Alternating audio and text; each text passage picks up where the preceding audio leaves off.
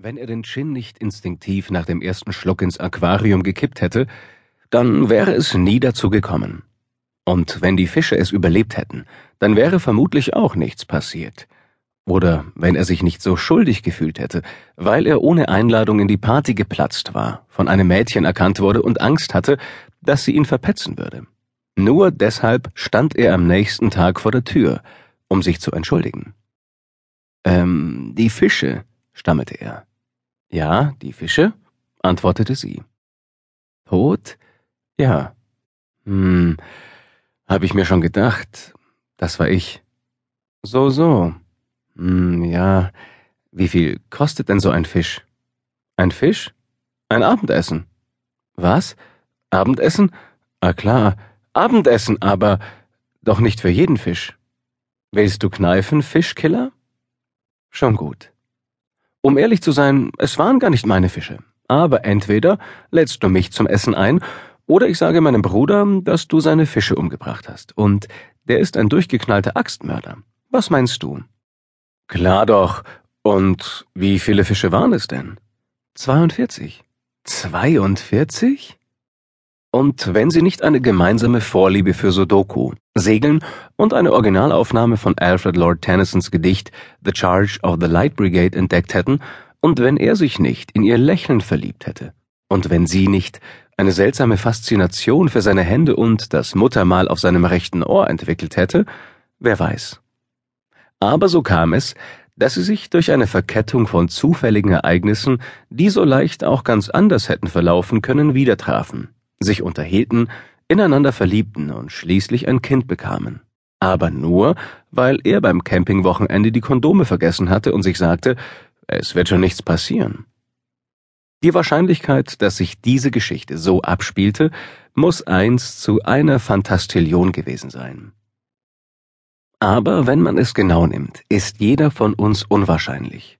Und die Geschichte jedes Menschen eine Verkettung von unendlichen Zufällen. Es gibt zahllose Gründe, warum Sie oder wir nicht da sein könnten. Zumindest ist jeder spezifische Mensch extrem unwahrscheinlich. Natürlich gibt es Menschen. Aber warum ausgerechnet Sie?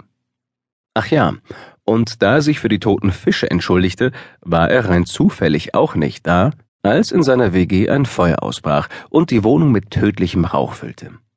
Während sie also nach einer Anästhesie brüllte und schwor, dass sie ihn dafür den Fischen zum Fraß vorwerfen würde, saß er draußen und dachte über die Zukunft des Kindes nach, über die glücklichen und unglücklichen Wendungen des Lebens, die Risiken und Zufälle, und fragte sich, ob sich dieses Chaos nicht wenigstens zum Teil vorhersehen ließ.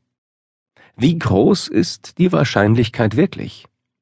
Das Baby wog genau 3400 Gramm. Sie nannten ihn Norm.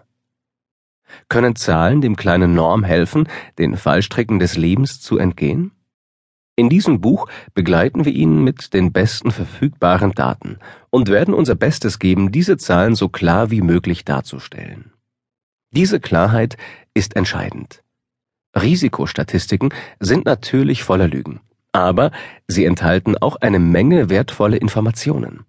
Die Schwierigkeit besteht darin, zu dieser Information vorzudringen und sie richtig zu verstehen. Nehmen wir an, Norms Vater brutzelt Würstchen für den Jungen, als er plötzlich aufhorcht, weil im Fernsehen eine Stimme sagt, dass jedes zusätzliche Würstchen oder war es jedes zusätzliche Würstchen pro Tag? Irgendwas mit Wurst war es jedenfalls, das Krebsrisiko um 20 Prozent erhöhe. Er hält inne. Norm krakeelt. Die Würstchen zischen in der Pfanne. Aber was bedeuten diese 20 Prozent? 20 Prozent riskanter als was? Später hört Norms Vater im Radio etwas von Wahrscheinlichkeit. Ist das dasselbe wie ein Prozentsatz? Und in der Zeitung stößt er auf die Begriffe absolutes und relatives Risiko. Jetzt ist er vollends verwirrt. Aber wer wäre das nicht? Später schnappt er noch den Begriff Quotenverhältnis auf. Das klingt alles sehr mathematisch. Einige fragen sich jetzt, heißt das, dass 20 Prozent der Bevölkerung an Würstchen sterben? Und andere, verstehe ich das richtig? Mehr Würstchen sind für 20 Prozent aller Krebsfälle verantwortlich? Oder das heißt, 20 Prozent der Bevölkerung bekommen mit